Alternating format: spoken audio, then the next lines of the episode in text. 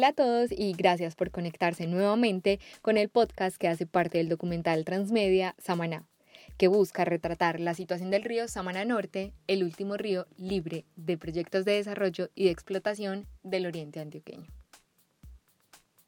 En esta oportunidad nos acompaña Jules Dominé, un francés que decidió radicarse hace más de 10 años en Colombia, más específicamente en San Francisco, muy muy cerca del río Samaná Norte.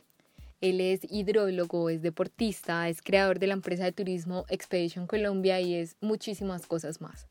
Pero bueno, Jules, comencemos por hablar un poco de ti, de quién eres y de por qué tomaste esa decisión de venirte a vivir a Antioquia. Listo, bueno, pues yo soy eh, francés, pero ya llevo 10 años en Colombia.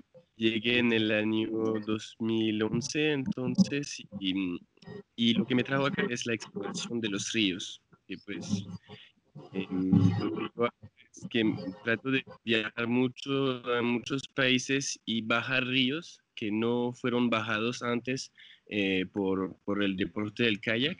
Entonces, explorando estos, digamos, buscando posibilidades para hacer primer descencia en kayak, eh, me di cuenta que Colombia tenía un potencial eh, muy grande por su tejido hídrico muy complejo, muchas montañas, una abundancia de lluvia. Entonces, vine aquí un poquito de manera inocente para remar ríos y pasarla bueno. Y pues lo bueno de navegar los ríos es que uno em, puede percibir mm, ciertos asuntos, ciertos em, eh, elementos de la geografía o ciertos elementos sociales eh, de un territorio de una manera un poquito atípica y en particular nos da eh, un gran punto de vista sobre pues el uso del agua, cómo se está usando el agua adentro de, de nuestras sociedades y en Colombia pues yo vi que había mucha agua y cuando descubrí el río Samana me di cuenta también de la problemática que tenemos frente a las represas y al mono, digamos, al modelo de monoproducción energética que eh, pretende utilizar al 70-80% Em, los ríos para generar la electricidad que el país necesita, ¿cierto? Bueno, y, Jules, ¿fue el Samaná el primer río que navegaste o, o, empezaste por otros ríos en Antioquia o en Colombia? ¿Cómo fue ese primer comienzo en los ríos de acá? Sí, el Samana no fue el primer río que bajamos aquí, de casualidad el primer río que hicimos en Colombia, que navegamos fue el río Magdalena. Eh, en su parte muy, muy alta desde el nacimiento. Era un poquito chistoso para decirle como el nivel de, de, de, de, inocencia que tenía cuando yo llegué a Colombia. Es que mm, bajamos, fuimos los primeros a bajar el, Alto Alto Magdalena desde su nacimiento hasta San Agustín y yo no sabía que era el río el más potente de Colombia. Entonces el descubrimiento fue como, yo, no miro las mapas, yo voy y descubro y después uno entiende. Primero hay que percibir eh, el territorio y después tratar de estudiarlo, ¿cierto? Entonces primero fue el Magdalena, después hubo el río Suárez, el río Chicamocha, el río Cauca y eventualmente el río Samaná. Es importante decir también que todos estos ríos que yo remé antes del Samaná hoy en día ya no existen, están dañados por represas. Entonces es algo que nos tenemos que dar cuenta que los ríos colombianos están desapareciendo a una velocidad impresionante. Bueno, entonces ya después de navegar todos estos ríos y, y de conocer tantos territorios, ¿por qué decidiste quedarte en el Samaná? Pues, ¿qué llegó a sentarte allí y, y, a aportarle a esta lucha por proteger este río? Claro, pues es que es, que es un río muy especial así a primera vista al ojo, ¿cierto? Eh, digamos que la, la, la lo que atrae al más a primer, a primer vista es simplemente como los aspectos físicos del paisaje, ¿cierto? Entonces la selva, las rocas, el agua que tiene un color muy especial, cuando es bajito se pone de un verde muy, muy, muy, muy especial. Había mariposas por nubes que volaban dentro del cañón, el olor, pues todo todas estas cosas, todos es, elementos naturales eran muy, muy especial en comparación de todos los otros ríos. Por ejemplo, tú te metes en el Magdalena, tú te metes en el Cauca, pues no tiene este nivel de pureza. Hay unos ríos que son unos basureros de, de, de, ciertas ciudades, hay otros que son completamente deforestados, hay otros que no son lindos porque el paisaje no es, digamos, atractivo. En el Samaná era todo el contrario. Digamos que todos los elementos visuales del paisaje son muy, muy, muy atractivos y eso pues genera primera impresión, ¿cierto? Luego, como la cualidad del recorrido en kayak en términos deportivos fue, es algo supremamente bonito, eh, muy divertido en términos de los remolinos, las olas y todo eso, pero también muy seguro.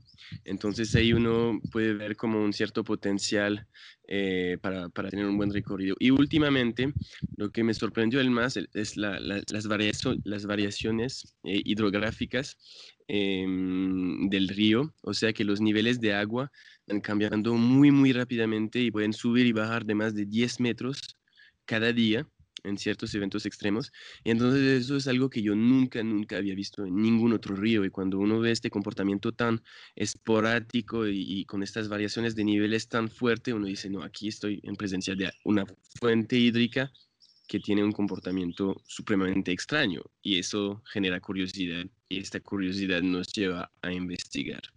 Bueno, y entonces, cuando descubriste ya todas estas cosas que dices tú que hacen tan especial al Samaná, ahí fue que tomaste la decisión de, que, de quedarte allí o, cómo fue este proceso. Sí, sí, sí. Sí, pues em, al principio yo, yo, no vivía acá, yo viajaba mucho y yo sigo viajando mucho, pero el Samana, en, en, la cuenca del Samana encontré como un cierto, un, un hogar, em, porque también pues eh, eh, hay otros ríos, ¿cierto? No es solamente el Samana, el Samana tiene muchísimos afluentes, tiene una cuenca alta eh, que, tiene páramos, o sea, tenemos una diversidad, tenemos 10 países en uno en esta cuenca y eso em, para alguien que viaja es un gran avantaje porque tú puedes encontrar todo tipo de cosas sin viajar mucho. ¿cierto? Entonces, em, la otra cosa que hizo que yo me quede en San Francisco es em, que había unas comunidades muy, ah, como que, te dan la bienvenida de una manera muy simple y que te hacen sentir en casa y eso eh, da ganas de ayudarles también, porque pues la gente sabe que si se les llevan el río, sus modos de vida van a tener que cambiar, entonces es como una manera de un cierto apego tanto al río que a las comunidades que me, que me hizo como quedar y también el potencial ecoturístico. Yo siempre había querido como desarrollar una manera de traer a la gente a descubrir, eh, a percibir los ríos de la manera que yo los percibía, o sea, navegándolos. Y em, pues el Samana presentaba una oportunidad perfecta, siendo cerca de unas fuentes de turistas muy importantes como Medellín y también eh, presentando recorridos eh, y actividades que de una vez desarrolladas de la buena manera son eh, productos turísticos que tienen eh, mucho más que una simple como eh, montada en un bote con adrenalina, agua y ya, no. Uno puede como contar, narrar la historia de Colombia, mostrar su biodiversidad en un solo día, em, trayendo a la gente al corazón de la selva y que se pueden devolver a la ciudad en, este mismo, en, este mismo, en esta misma jornada. Entonces, son, son las razones, las comunidades, el río y el potencial eh, ecoturístico. Jules, y precisamente ahora que mencionas a las comunidades y, y, a la acogida que ellos te dieron, ¿cómo era su realidad? ¿Cómo era el panorama en el 2011 cuando tú llegaste al Samaná y, y a su cuenca? Ya estaban en proyecto como las hidroeléctricas, estas represas que se querían hacer, ya habían hablado con las comunidades, eh, ellos cómo lo estaban recibiendo, cómo, cómo era todo este panorama allí. Sí, en el 2011 em, y hasta el 2012 estaban haciendo los estudios de impacto ambientales, o sea, había una presencia em, muy suave de la gente de Integral, que es la compañía que hizo los estudios de impacto ambiental, eh, que diseñó el proyecto entero, de hecho. Eh, entonces ellos venían muy poco, hacían un muestreo, dos muestreos y se iban y todo eso. Entonces hubo censos, no hubo mucha, mucha, mm, digamos, presencia de ellos en estos tiempos. Y de hecho la comunidad está muy ausente también por el hecho que la violencia había terminado apenas unos cuatro o cinco años en esta región. Entonces todos los lugares un poquito remotos están completamente despojados de población. Un ejemplo, Boquerón todavía no había carretera que llegaba a Boquerón y en Boquerón no vivía nadie. Usted va a Boquerón hoy en día, hay más de 20 familias. Entonces el proceso de retorno en estas zonas no era iniciado y, mm, eso daba, reforzaba muchísimo eh, el, efecto, digamos, natural y pristino que tiene este río. ¿Y ya había preocupación o, o cómo se sentía? Sí, había una preocupación muy fuerte, especialmente por los lados de San Carlos, porque San Carlos es un pueblo em, que ha vivido em, muchos horrores, como tantos pueblos en Colombia, pero eh, también ellos lo han vivido porque eh, la instalación de las otras mega represas en la región destabilizaron, digamos, mucho la situación em, en el oriente y en cierta forma podemos afirmar que fueron la instalación de las hidroeléctricas que trajeron esta última ola de violencia. Y San Carlos sabe eso. Entonces los San Carlos seño, ¿cómo se dice? La gente de San Carlos. No, no, no tengo muy claro, pero digamos que de...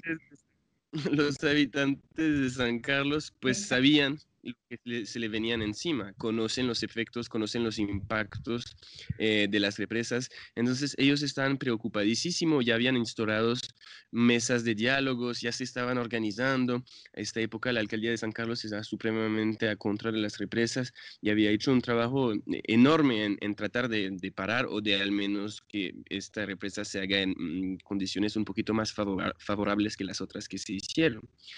Entonces, San Carlos sí estaban muy preocupados, pero en otros pueblos, San Luis, San Francisco mm, y todo esto, no, no, no tenían mucha, mucha conciencia, digamos, que eso iba a pasar porque estaban apenas respirando después de, unos 20 años de, o más de guerra, entonces em, era un poquito más lejano en, el panorama de estos pueblos. Lo que sí pasó es que em, algunos grandes terratenientes que habían despojado el cañón empezaron a instalar pequeñas casas de madera para que cuando venía el censo de la empresa integral, ellos podían declarar que sí, habían gente viviendo en estas propiedades y podían haber eh, tenido la oportunidad de negociar estas tierras a un mejor precio. O sea que ya había una conciencia de lo que se venían y ciertas personas que habían preparado este, esta, esta jugada durante la guerra, eh, robando tierras, eh, ya posicionaron eh, familias dentro del cañón para poder cobrar más caro al momento de la expulsión cuando se inundan las tierras. Entonces, en el 2011 sí había muchas, muchas cosas todavía que se están pasando y, y la gente estaban preparando la obra. ¿Y en qué momento se dio como este consenso de unir fuerzas como para, no sé, de alguna manera ir en contra de los proyectos de hidroelectricidad que se estaban planteando sobre el río y, sobre su cuenca. Sí, pues siempre hay mucha gente que estuvieron muy dedicado en la defensa del río. Lo que pasa es que en muchos casos no pudieron ser visibles mediáticamente, ¿cierto?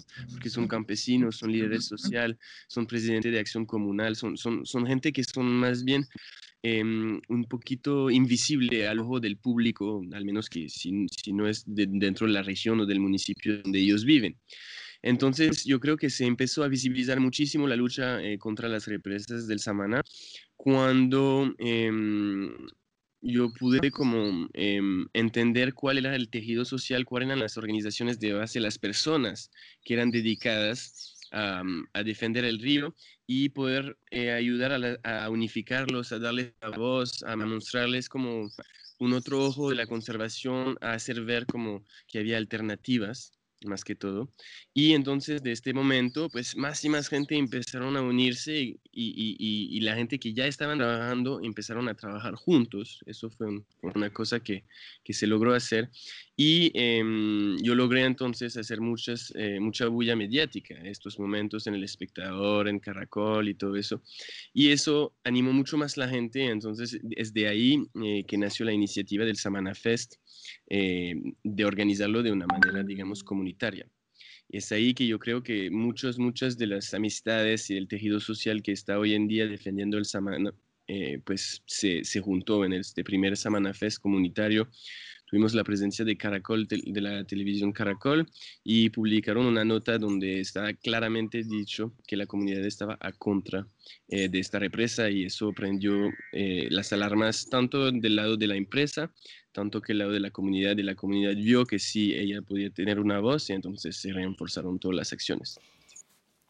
Esto que nos estás contando se da en el 2015, ¿cierto?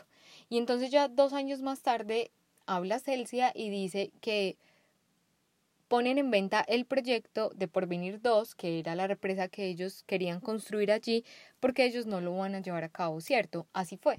Sí, exactamente. Pues hay que ver que hay, hay ciertas cosas en las cuales uno dice em, que tuvimos suerte, porque todo iba muy bien en la defensa, tenemos acciones legales, estábamos haciendo mucha bulla mediática, en fin, las cosas iban muy bien y ocurrió eh, Hidroituango, el desastre de Hidroituango.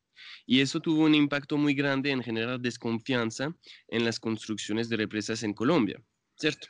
Como Celsia eh, no tenía, digamos, un socio y no tenían los fondos suficientes para construir esta represa y que, eh, digamos, las imágenes de las represas en Colombia no eran favorables para atraer un socio internacional o nacional para que se metan en esta aventura loca con ellos, eh, pues se quedaron sin socio.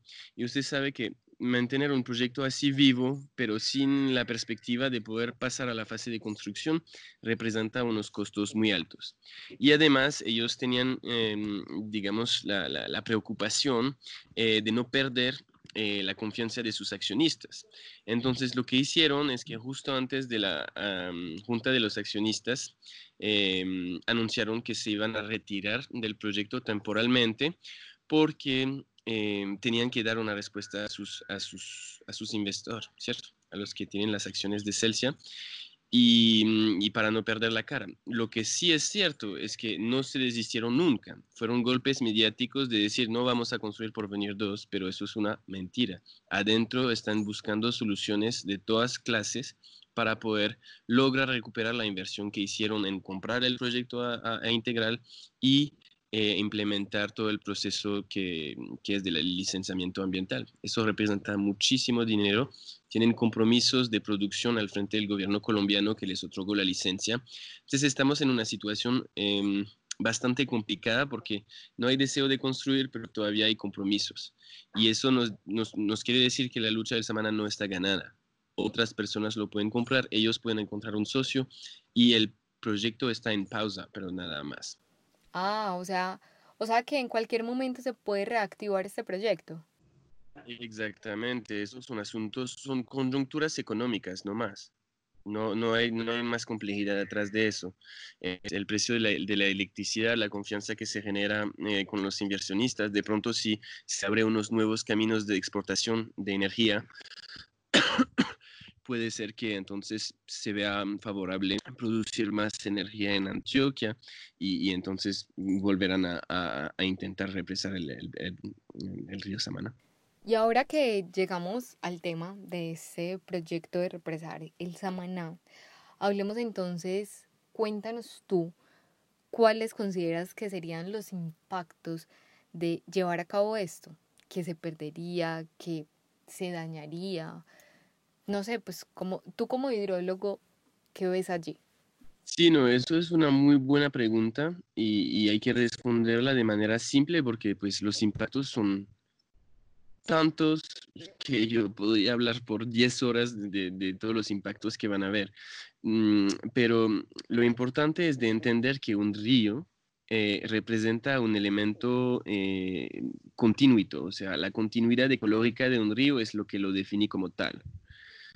¿Qué, quiere decir eso? Que un río es una entidad que nace encima de una montaña o encima de algunas montañas y que va escurriendo hasta que se encuentra con su afluente eh, o el mar, ¿cierto? Lo que hace una represa es que corta esta continuidad y entonces em, prohíbe a todos los elementos que carga el agua em, de seguir, ¿cierto?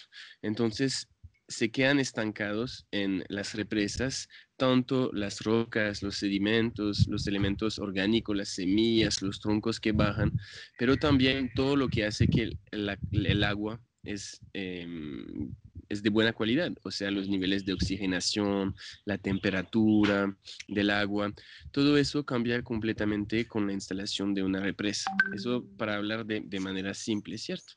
Obviamente eh, no es solamente bajando, ¿cierto? Peces, por ejemplo, vienen subiendo y si se encuentran frente a un muro no pueden, no pueden ir subiendo. Esos son como los impactos muy básicos.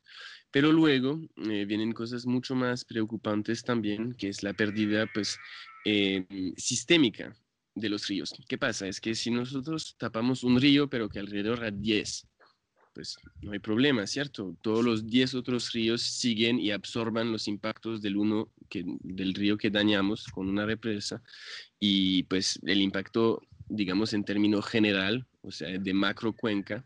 Aquí estaríamos hablando de la macrocuenca del río Magdalena. Em, entonces, en términos general, pues hay compensación. Acá, en el, en el caso del Samaná, es el caso opuesto, ¿cierto? Todos los otros ríos fueron represados y queda uno solo que no tiene y que está como salvando un poquito la región en términos hídricos. Y viene reviviendo el, mi río Magdalena cuando se, hace una confluencia con él, em, porque el río Magdalena también es, es muy, muy dañado. Entonces hay que mirar, cuando estamos hablando de represas, hay que mirar en términos macros, no se puede mirar solamente la cuenca, se tiene que mirar como a nivel país, cómo estamos, cómo son los ríos en Colombia, dónde son las regiones que son los más dañados, cuáles son los ríos que revivan a los otros, etcétera, etcétera. Em, bueno, en, términos, digamos, de, hidrología es un poquito lo que pasa. Ya luego viene eh, un tema que es muy importante, em, que es el tema social, ¿cierto?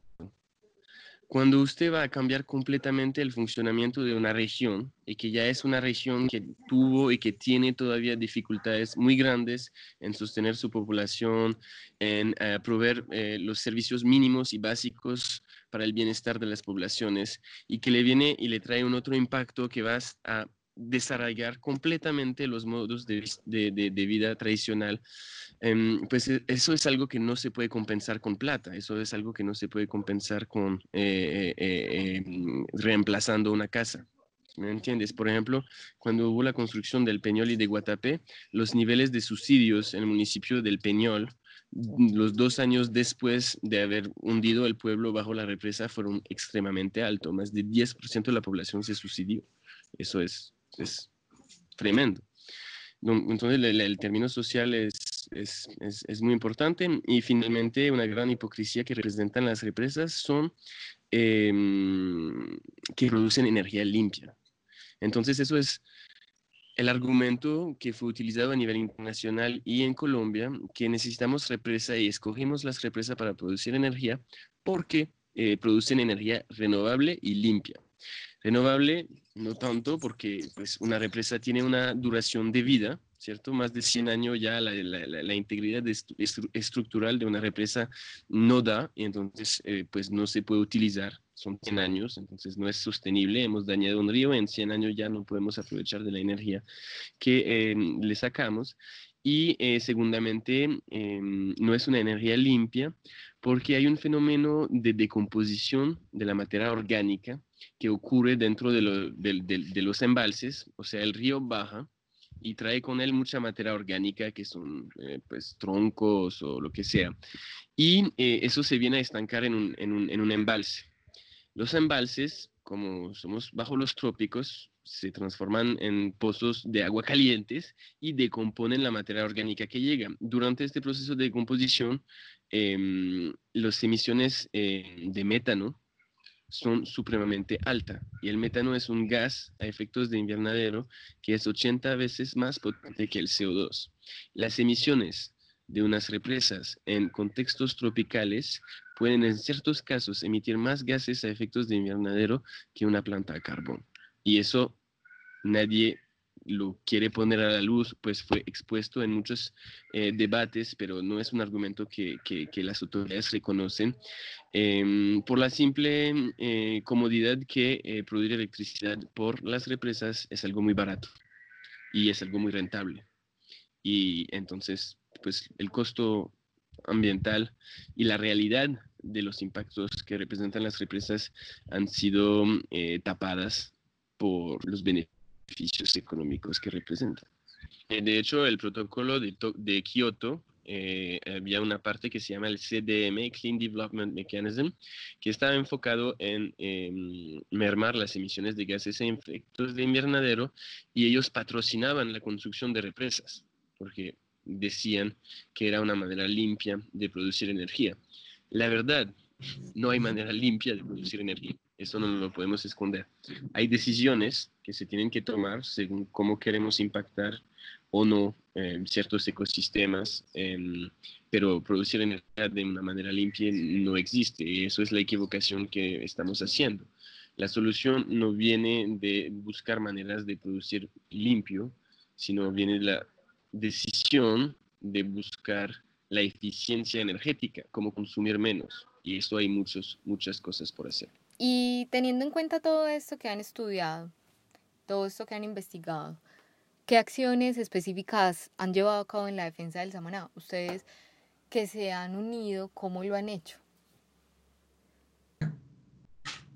Claro, pues son, son tres axis, ¿cierto? Eh, y se enfocan todos en la misma cosa, generar argumentos válidos. Entonces, em, hay varios caminos, el científico, el mediático y, em, pues, digamos, el, social, ¿cierto? El científico lo desarrollamos mm, porque por amistades, personas que conocen muchos de ciertos temas, mm, como las plantas, las aves, los animales, los peces. Y entonces, em, de una manera un poquito como inocente, ay, amigo, venga, eh, a ti que te gustan las aves, vamos a ver en este río, a ver si, si, si, hay, si, hay, si hay buena ave, o vamos a mirar las plantas, eh, yo les invito a un paseo de rafting muy chévere. Y entonces estos especialistas venían y quedaban asombrados sobre la diversidad y números de especies que no conocían o que no habían visto antes.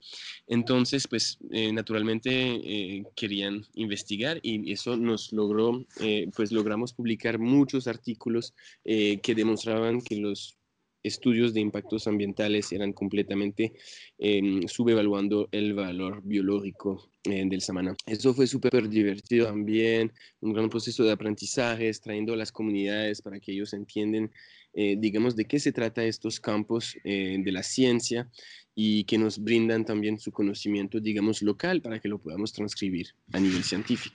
Eso fue, fue una de las cosas que funcionó muy, muy bien, em, porque pues la ciencia es la ciencia. Y si usted tiene un, un, especialista que dice así es, y que la empresa que no tiene especialista tan veracos eh, tiene una gran diferencia en, en, números de especies o las especies que se encuentran, pues ellos se ponen en una posición donde aparecen un poquito mm, ignorante.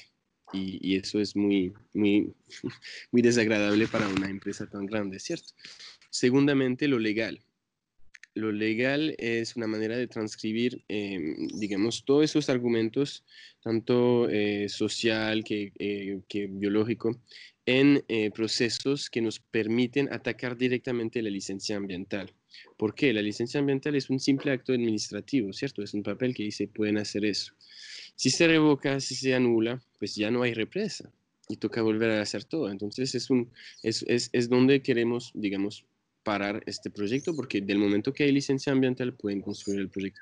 Entonces hemos montado varios tipos de acciones legales em, y algunas han prosperado bastante. Em, entonces, pues al momento la licencia ambiental está suspendida y tienen dos procesos legales caminando muy fuertes. Em, y eso es, digamos, es, es, es, una cosa agradable porque uno ve que mm, haciendo fuerza, eh, uno puede hacer lograr escuchar sus argumentos eh, frente a compañías que tienen un poder político y unas manos metidas en muchas ramas del gobierno, em, pero que pues los argumentos son los argumentos.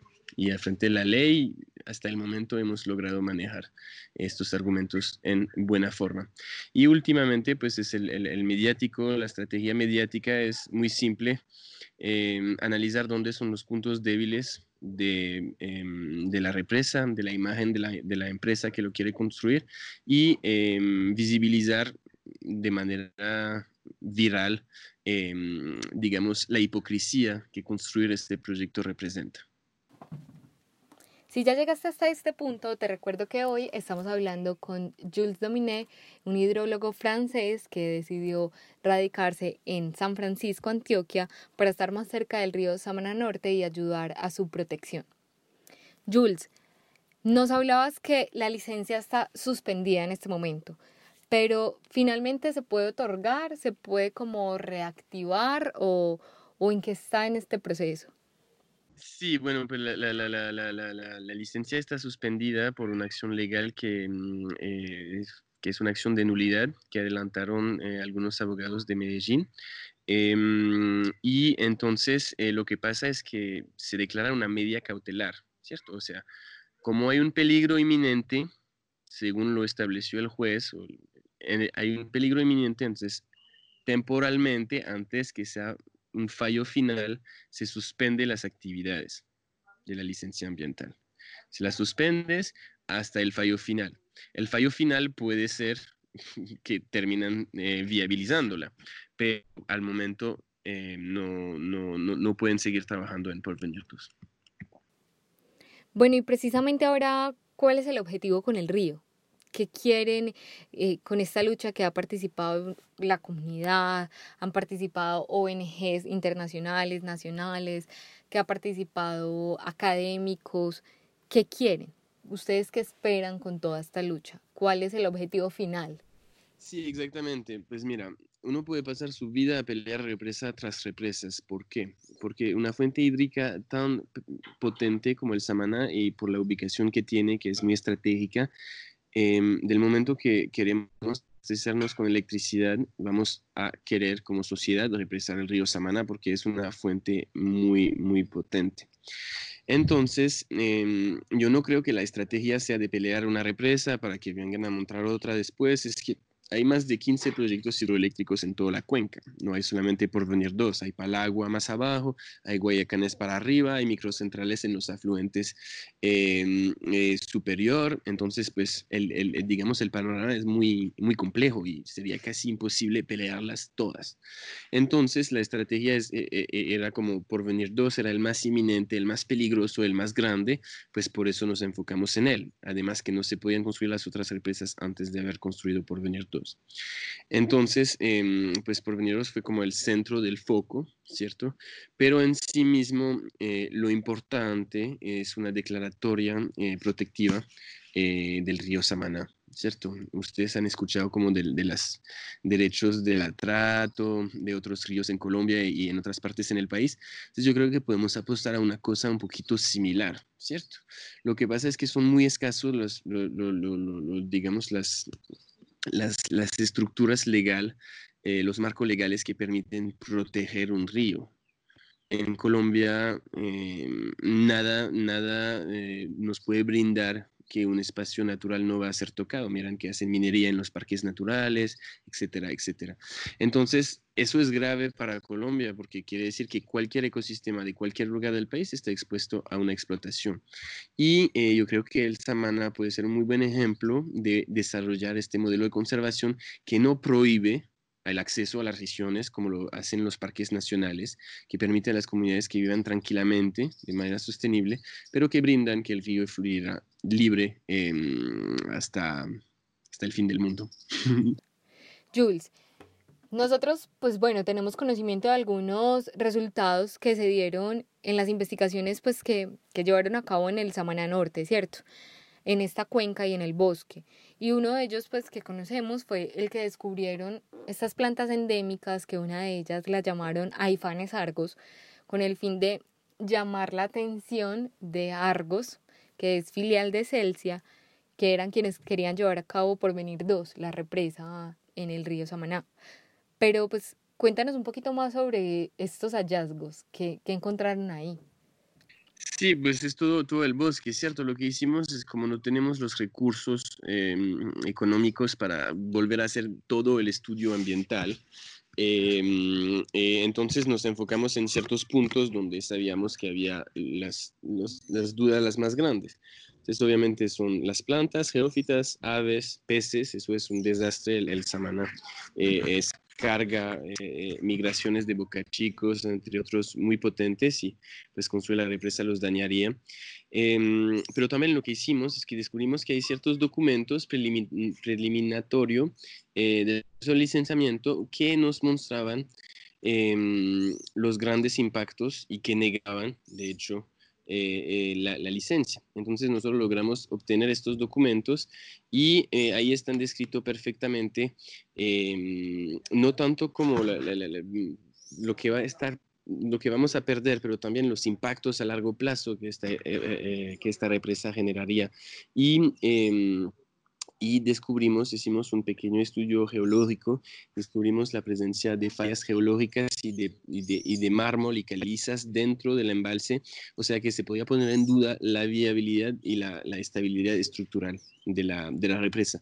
Entonces uno no puede estudiar todo, obviamente, pues porque se, se necesita mucho, mucho recurso, pero entonces hay que escoger las cosas que eh, en caso que se encuentran eh, algo abnormal, eh, ponen en duda la viabilidad de la obra. Simplificar e ir a lo, a lo, mm, digamos, a lo más vulnerable de la, de la presa. Y bueno, este año el Samana Fest se tuvo que aplazar por cuenta de, de esta pandemia que nos tiene a todos los ritmos de vida bien cambiados. Pero ustedes qué esperan con este festival? ¿Qué quieren que, que pase? ¿Quieren que se siga dando? ¿Quieren variar su oferta? ¿Qué esperan?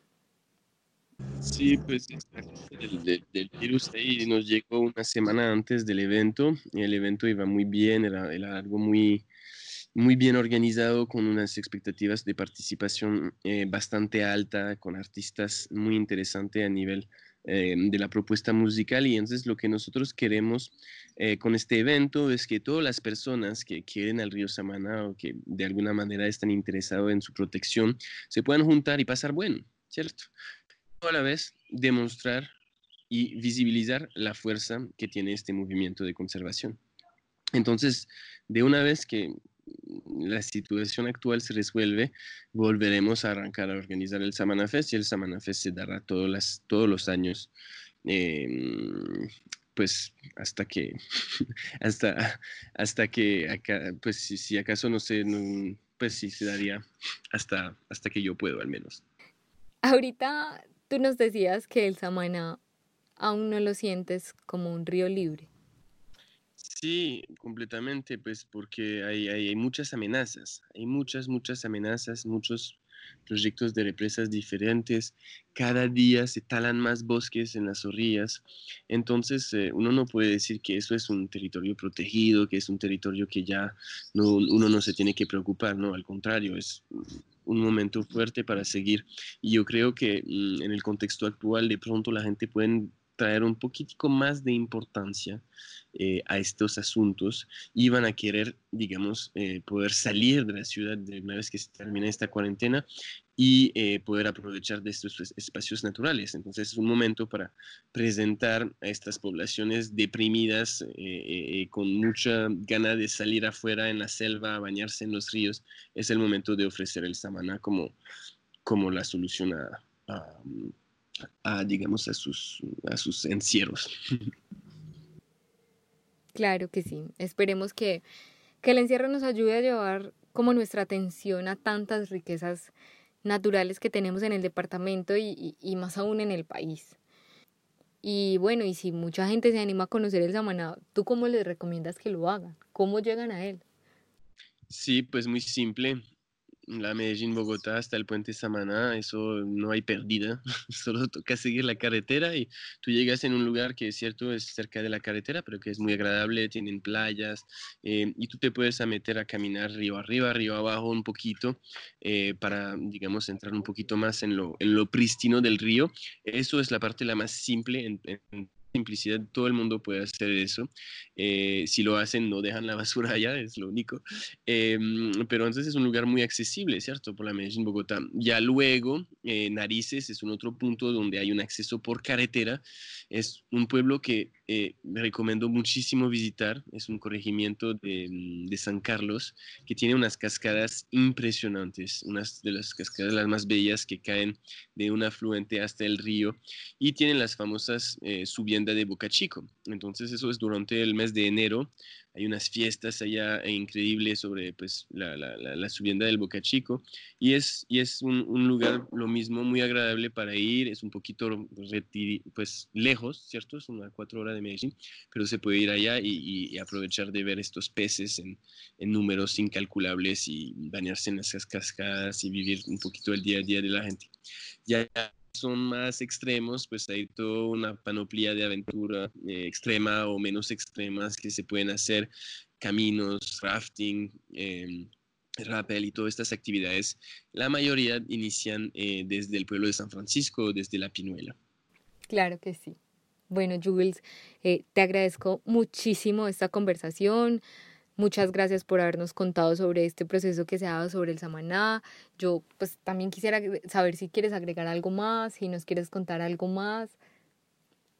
Mm, no, pues yo creo que es simplemente importante eh, que la gente entienda em, que todos vivimos en la orilla de un río y que los ríos son, son, son uno de, las, de los elementos naturales que nos unen a todos. Y entonces cuando usted se encuentra río arriba de un río, no se olvida de pensar a él que está arriba abajo, ¿cierto? Entonces, si lo vas a contaminar, si lo vas a dañar, no solamente vas a hacer un daño al lugar del daño, sino que es un daño que se va a ir escurriendo hasta el mar Caribe. Entonces, importante pensar a todas estas personas río abajo eh, que pueden ser impactados por nuestras acciones. Claro, que no pensemos tanto en individual. Bueno, Jules, nuevamente muchísimas gracias por compartir este tiempo con nosotros, por contarnos tantas historias y dejarnos ver parte del trabajo que se ha dado por el Samaná. Esperamos que estés súper bien y que todo siga marchando maravillosamente para ti. Y bueno, muchas gracias por, su tiempo y la, la intención ahí de, de participar en esta lucha. No, gracias a ti por estar hoy con nosotros y a ustedes muchísimas gracias que nos escucharon hoy. Gracias por llegar hasta este punto y acompañarnos a conocer un poco más de este río y su cuenca. Los invitamos a que sigan muy atentos a los nuevos episodios que tendremos en nuestro podcast y a todo el contenido que compone esta maravillosa transmedia.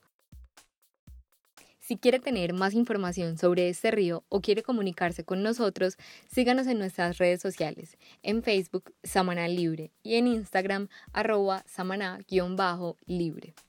Nos escuchamos en una próxima oportunidad.